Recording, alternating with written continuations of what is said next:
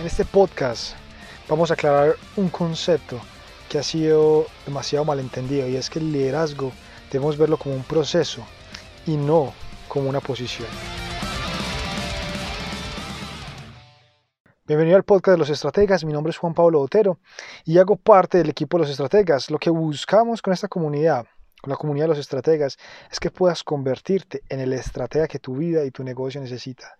Queremos compartir contigo principios y aplicaciones en temas de liderazgo, de gestión, de efectividad, de emprendimiento, obviamente de estrategia, a fin de que saques tus negocios adelante y también de alguna manera podamos acabar con tanto humo y tanta falsa información que se rega hoy en día por redes sociales, que lo único que hacen es confundir a las personas y sacarle dinero, dinero que podrían invertir en otras cosas más importantes, cosas que de verdad les ayuden a crecer.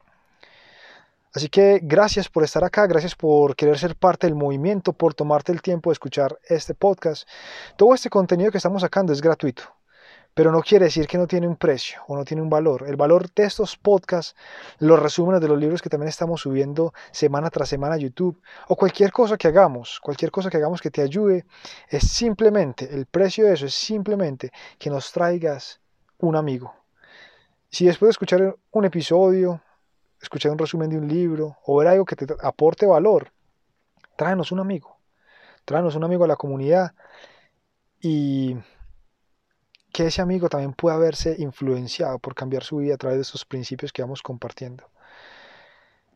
Esto va en especial para la comunidad latina. ¿Por qué? Porque hay veces somos tan fácilmente engañados y estafados por vendedores de humo que quizás nos prometen que nos vamos a hacer ricos rápidamente sin esfuerzo, pero que en últimas van a quedarse con nuestro dinero o con el dinero de otras personas. Así que ayúdanos, ayúdanos a que vamos a acabar con esto y que como latinos nos eduquemos, mejoremos nuestro carácter, nuestro conocimiento real de cosas que sí funcionan y saquemos negocios, sueños y en general vidas adelante.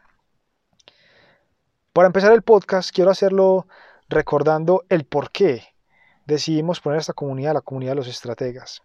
Un estratega, o mejor dicho, el origen de la palabra estratega hace referencia al general de guerra que dirigía las tropas y que las guiaba hacia la victoria. Hoy en día nosotros somos ese estratega que tiene que organizar su vida a fin de guiar la vida de otras personas. Esas personas pueden ser aquellas con las que trabajamos o con las personas que están en nuestro entorno. Todo esto para que también puedan ellas ganar las batallas del día a día a las cuales todos nos enfrentamos, tanto de manera personal como en sus trabajos o en nuestros negocios. No necesitamos ser emprendedores para ser un estratega, no necesita ser alguien que tenga gente a su mando para ser un estratega. No necesita ser alguien de poder para ser un estratega.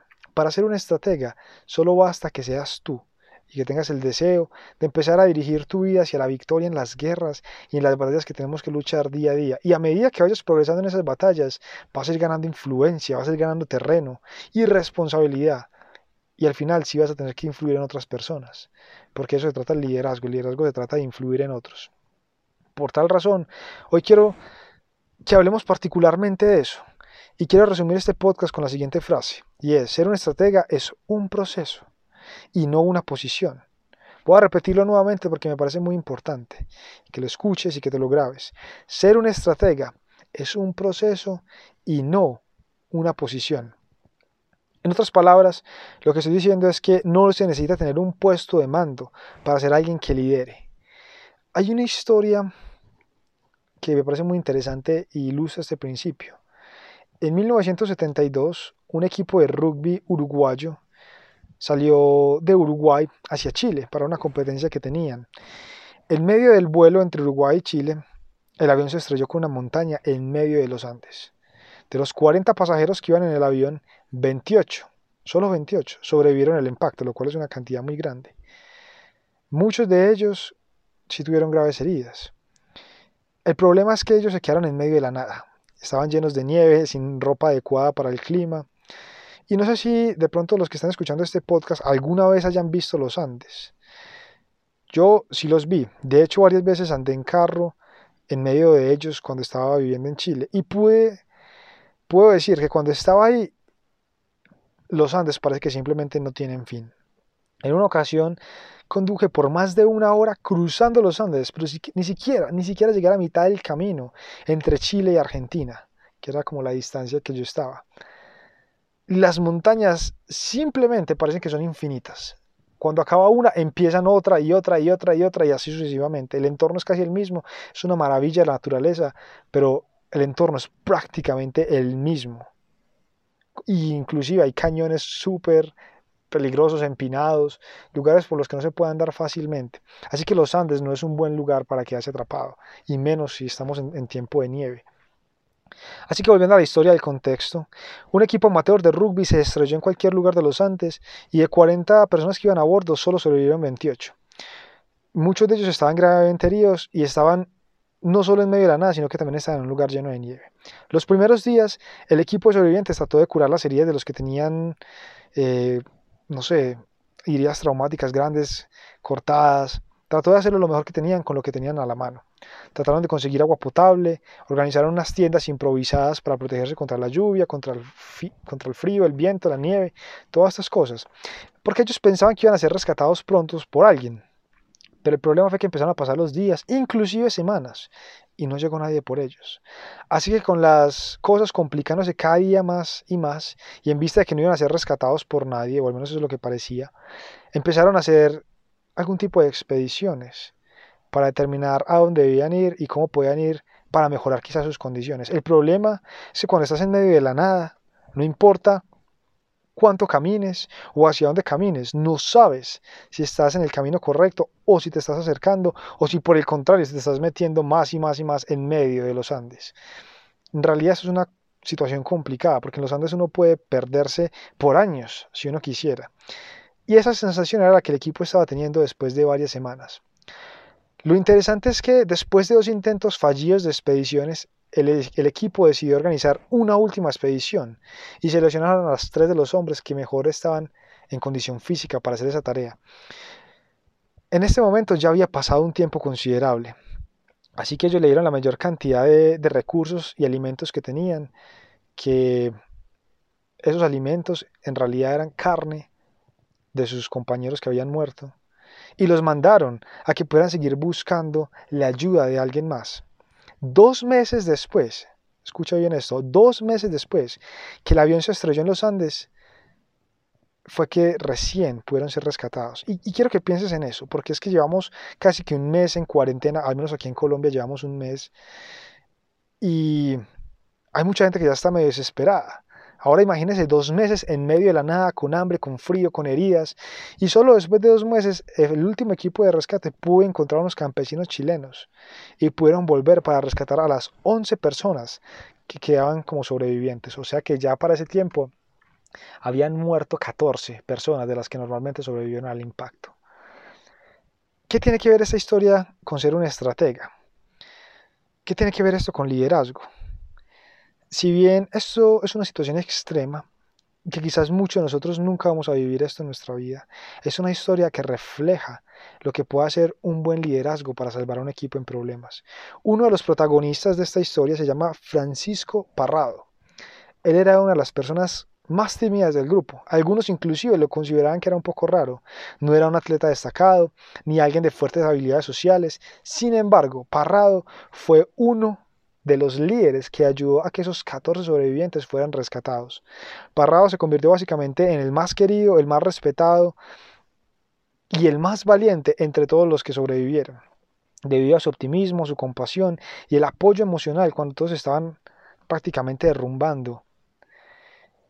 Y él estuvo ahí, él estuvo a ellos para darles claridad en esos momentos difíciles, que parecía todo oscuro su toma de decisiones, su capacidad para influir en el equipo en medio de situaciones fueron vitales.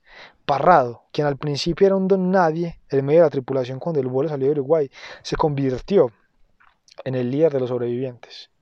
Parrado y otros fomentaron tanto la visión de que tenían que sobrevivir a eso, que inclusive uno de los miembros del equipo dijo, si yo me muero y mi cuerpo los puede alimentar, cómanme, porque si no lo hacen, voy a volver de los muertos y voy a patearles el trasero. Eso fue lo que dijo textualmente uno de los jugadores del equipo de rugby. Y esas palabras se volvieron proféticas, ya que para sobrevivir por más de dos meses tuvieron que recurrir a comer los cuerpos muertos de algunos de sus compañeros. El liderazgo es una habilidad que no tiene fronteras, que atraviesa cualquier área, profesión y situación en la vida. El liderazgo es una historia de tragedia y valentía, de problemas y soluciones. El liderazgo lidia con todas las tensiones que se crean entre los individuos, las metas, jugar con las necesidades existentes, las crisis, manejar personalidades y todo eso se hace al mismo tiempo que se quiere tener viva la esperanza en medio de la adversidad. Todos sabemos que el liderazgo es algo importante. Seamos conscientes o no, el liderazgo es importante. Lo que somos, lo que vivimos, cómo vivimos, la cultura que tenemos, en base por un buen liderazgo o por la falta de este. Todos sabemos esto de alguna manera, pero ¿qué es esto que llamamos liderazgo? ¿Cómo podríamos definirlo? Y es que el liderazgo parece como un sombrero mágico en el cual entra un pañuelo y sale un pájaro volando, o como una caja negra en la cual nadie sabe qué hay ahí. ¿Cómo podríamos entonces definir el liderazgo para que fuera algo importante? Y ese ha sido mi tema de investigación por el último año. Y la verdad es que no he podido encontrar una definición concreta de liderazgo. De hecho, entre más leo el tema, más definiciones me encuentro de lo que es liderazgo. Alguna de esas definiciones, por ejemplo, es que el fin justifica los medios. Otra es que una compleja forma social para poder solucionar problemas. Otra es que se deben crear las condiciones para que un equipo sea efectivo. Otra definición es dirigir y coordinar un equipo para lograr una meta. Y en realidad podría pasar el día replicando definiciones que tienen muchos académicos, políticos, psicólogos, escritores, pensadores, filósofos. Y en general de cualquier área podría sacar definiciones de liderazgo. Por eso digo que el liderazgo trasciende y atraviesa todas, todas, todas las áreas. Por ejemplo, yo pienso o veo el liderazgo como si fueran unas gafas, que cuando nos las ponemos podemos ver el mundo de cierta manera. Por eso tenemos que ser muy cuidadosos en cuanto a cómo nosotros mismos definimos qué es el liderazgo, porque de esa manera es que vamos a ver el mundo. Piensa Pensemos en el liderazgo bajo una definición que encontré y es que el liderazgo es pura influencia. Eso es lo que dice John Maswell. Si uno piensa que el liderazgo es cualquier cosa, entonces cualquier cosa que se haga para influenciar a una persona o a un equipo va a ser válido. Aun cuando sea algo que sea, por ejemplo, una mentira. Porque al final lo importante o lo que define a un líder o, o lo que no define a un líder es que tenga influencia. Si no tiene influencia no es líder, si tiene influencia es líder. Y si adoptamos e-, ese punto de vista, cualquier cosa que hagamos para influenciar a alguien, sea buena o sea mala, va a ser considerada como liderazgo. Y eso no siempre es así o no puede ser así, porque de hecho Maquiavelo pensaba que para, que para tener liderazgo había que tener poder. Ah, y para él no importaba cómo se consiguiera ese poder. Maquiavelo veía a sus líderes como cualquier persona que fuera poderoso. Por eso a él se le conoce como el consejero de príncipes porque soñaba con convertirse él mismo en un líder político poderoso. Así que hay que ser muy cuidadosos en cuanto a cómo definimos el liderazgo. Pienso que cada persona debe buscar y pulir con el tiempo su propia definición del liderazgo, ya que como dije, esa definición será vital.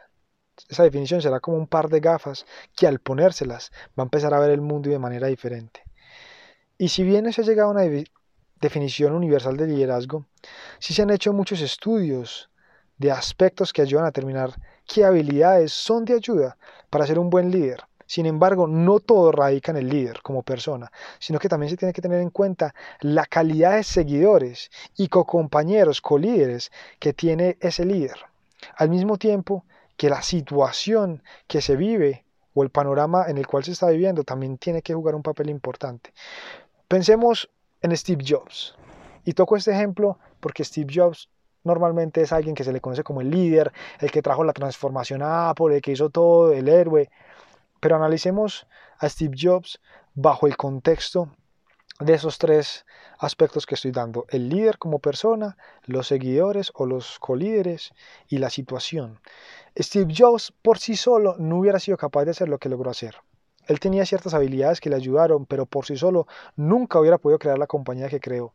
Así que necesitaba ayuda de otros colíderes, muchos otros genios en diferentes áreas de diseño, de software, de, planeación estratégica, de ventas, de evangelización, de marketing, un montón exagerado de otros colíderes que también le ayudaban a él a coordinar toda esa maquinaria que tenían en Apple.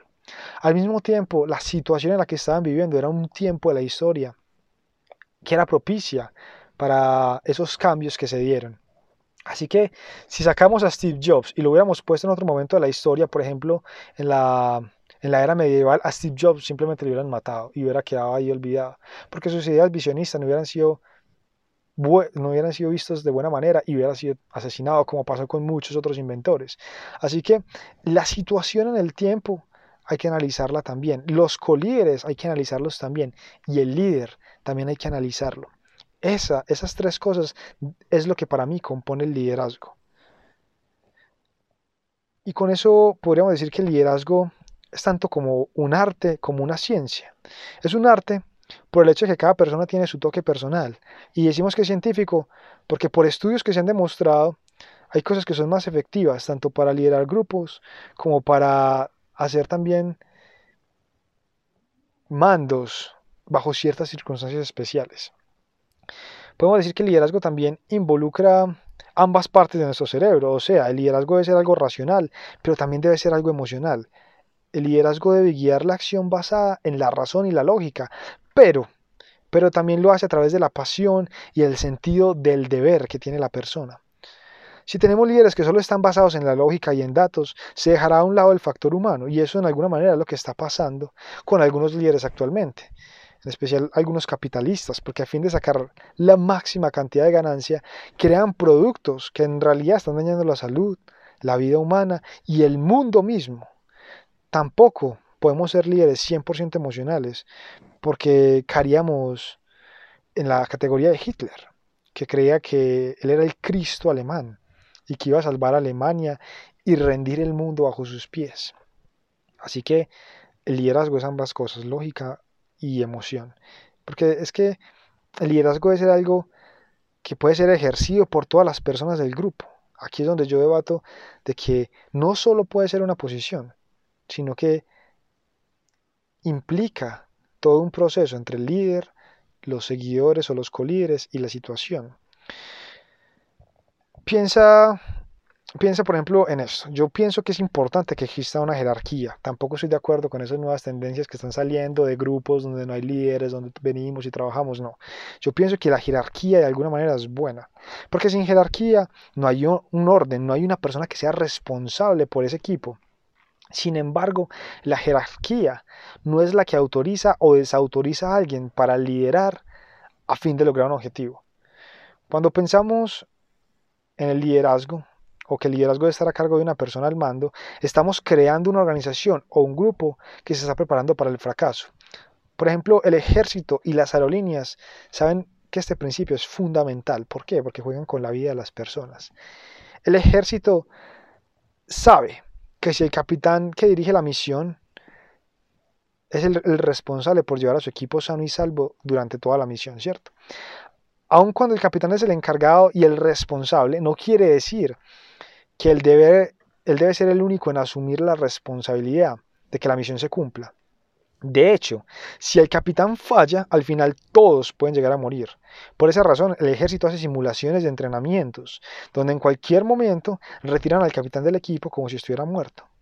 Y miran cómo responde el equipo en general para poder seguir con la misión y cumplirla. Las aerolíneas, tomemos el ejemplo de las aerolíneas, por su lado, ellos hacen una simulación donde el capitán toma acciones que llevarán al avión a que se estrelle y que lo haga a propósito. Obviamente él no lo va a decir como listo, voy a llevar este avión a que se choque, pero sí poco a poco va dando órdenes que va haciendo que el avión se vaya desviando, que pase de alto la latitud. La prueba de estas simulaciones consiste en que el primer oficial contradiga al capitán cuando el capitán de alguna manera dé una orden que va a hacer que el avión se estrelle. Y lo debe hacer de manera racional y emocional, para que pueda influenciar las decisiones del capitán y no solo del capitán, sino de toda la tripulación, y evitar que el avión se estrelle.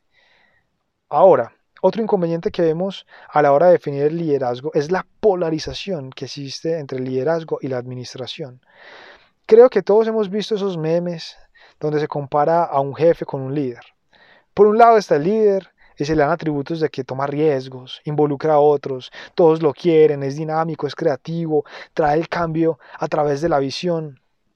Y cuando hablan del jefe, lo ponen como una persona que le gusta el control, toma decisiones por cuenta propia y que le dice a otros lo que tiene que hacer, que está midiendo y pidiendo resultados. El problema con esa lista es que no son consistentes, porque normalmente la persona que es considerada como jefe, o en otras palabras, como el administrador, también es el encargado de que haya orden, de que haya planeación y de que haya efectividad, o sea, que hayan resultados. Si un líder lo que busca es satisfacer a todos, termina, terminará por no hacer nada, y eso eso no es liderazgo. El liderazgo sin la administración no va a durar mucho. Pensemos en alguien que se considera como un líder mundial, alguien como Gandhi, como Mandela, como Martin Luther King, que son personajes, son líderes que han traído grandes cambios sociales y políticos, no a poquita gente, sino a millones de personas. Ellos ejemplificaban muchas de las cualidades que un líder debe tener. Sin embargo, ellos no eran tan administrativos, pero sí tenían a su lado personas que lo eran y que les permitía mantener su maquinaria andando. Sin buenos administradores de fondo, el liderazgo tiende a ser algo efímero y algo que no dura. Por esa razón, por esa razón, la administración, una buena administración debe complementar el liderazgo. Y ahí es donde entran los seguidores y los colíderes en toda esta parte del proceso. Entonces, miren que a lo largo de todo lo que estaba hablando acá, básicamente se repite ese patrón. El líder como persona, sus seguidores o sus colíderes y la situación en la que estén. El liderazgo es un proceso donde estas tres cosas interactúan constantemente. Y si no se dan estas tres cosas, no puede existir un buen liderazgo. Simplemente no puede existir. Porque hay que separar la palabra líder de liderazgo. El líder es alguien que simplemente puede tomar la batuta, por así decirlo, de la situación. Pero para que haya liderazgo, tiene que involucrar a todo un equipo. Un líder puede ser muy bueno y muy eficiente como persona, pero si todo su equipo no es igual que él o no están remando hacia la misma dirección, simplemente ese líder, entre comillas, no está ejerciendo un buen liderazgo. Así que el proceso de liderar no se puede dejar de lado la administración. No se puede dejar de lado los seguidores. No se puede dejar de lado muchos otros factores que entran a jugar. Un estratega es alguien que es capaz de liderar, pero que también es capaz de administrar. Alguien que es capaz de pensar de manera lógica y racional, pero que también sabe hacerlo de manera emocional y de manera humana. Ya sea porque él mismo lo hace o porque se rodea de otra gente que lo hace y le ayuda y le complementa porque al final el estratega no es quien quiere salir adelante y como el, como el líder heroico. Un estratega, recuerden la definición, es el que organiza las tropas para salir victorioso. Ese es un estratega. De aquí en adelante, cada semana vamos a tener un podcast que nos va a ayudar a entender mejor cómo ser un buen estratega. Analizaremos habilidades que debe tener una persona para ser un estratega habilidades de cómo trabajar con subordinados, con colíderes o con superiores. Vamos a atacar también los mitos y el humo que han manchado el tema del liderazgo. Vamos a tocar algunos temas de cómo dirigir equipos y cómo crear otros líderes dentro de la organización e inclusive vamos a hablar del lado oscuro del liderazgo. Así que si estás interesado en todos estos temas, cada semana vamos a sacar un podcast referente a esto todo, todo, todo, todo apuntando a que puedas convertirte en un estratega. El mundo necesita mejores líderes, todos sabemos esto. Líderes que hagan cosas correctas y también que hagan la manera de hacer esas cosas correctamente. No simplemente porque un político esté ayudando, quiere, que, quiere decir que lo está haciendo de la manera correcta. El mundo necesita líderes con carácter, líderes que nos ayuden a salir adelante, a progresar, pero que al mismo tiempo creen una estabilidad. El mundo necesita estrategas. Tú puedes ser una estratega. Nosotros como comunidad podemos hacerlo. Y necesitamos convertirnos en estrategas en nuestras vidas y en nuestros negocios, porque si no, con esto del coronavirus hemos aprendido lecciones muy duras de que si no nos estamos reinventando, de que si no estamos liderando bien nuestra vida en tiempos de abundancia o inclusive estamos innovando y saliendo adelante en tiempos de crisis, nosotros simplemente no vamos a ser capaces de mantenernos. Nuestras familias van a sufrir, nosotros vamos a sufrir. Por esa razón necesitamos estrategas, líderes que nos ayuden en todo este proceso. Y tú eres uno de esos. Así que, si quieres entonces aprender todas estas cosas, quédate con nosotros. Mantente en el camino del deber. Cada semana, lo repito, cada semana vamos a estar subiendo mucho contenido de valor que te ayudará a ser mejor, que te ayudará a convertirte en el estratega que necesitas ser. Así, hasta el próximo episodio del podcast, deberás entonces empezar a pensar qué significa el liderazgo para ti, qué gafas te vas a poner y con el tiempo vamos a ir puliendo esas gafas, vamos a ir cambiando los lentes, hasta que tengamos una visión más clara de qué es el liderazgo y cómo podemos aplicarlo. El líder, recuerden, el líder es el que ejerce el liderazgo, el que influye, pero no es el que va a hacer todo posible. Necesitamos otras personas. Piensa en qué es el liderazgo para ti. Piensa en cómo vas a definir el liderazgo y bajo qué concepto de liderazgo vas a vivir. Así que la próxima semana Vamos a seguir abordando algunos temas y vamos a seguir ampliando este panorama. Nos vemos, estratega.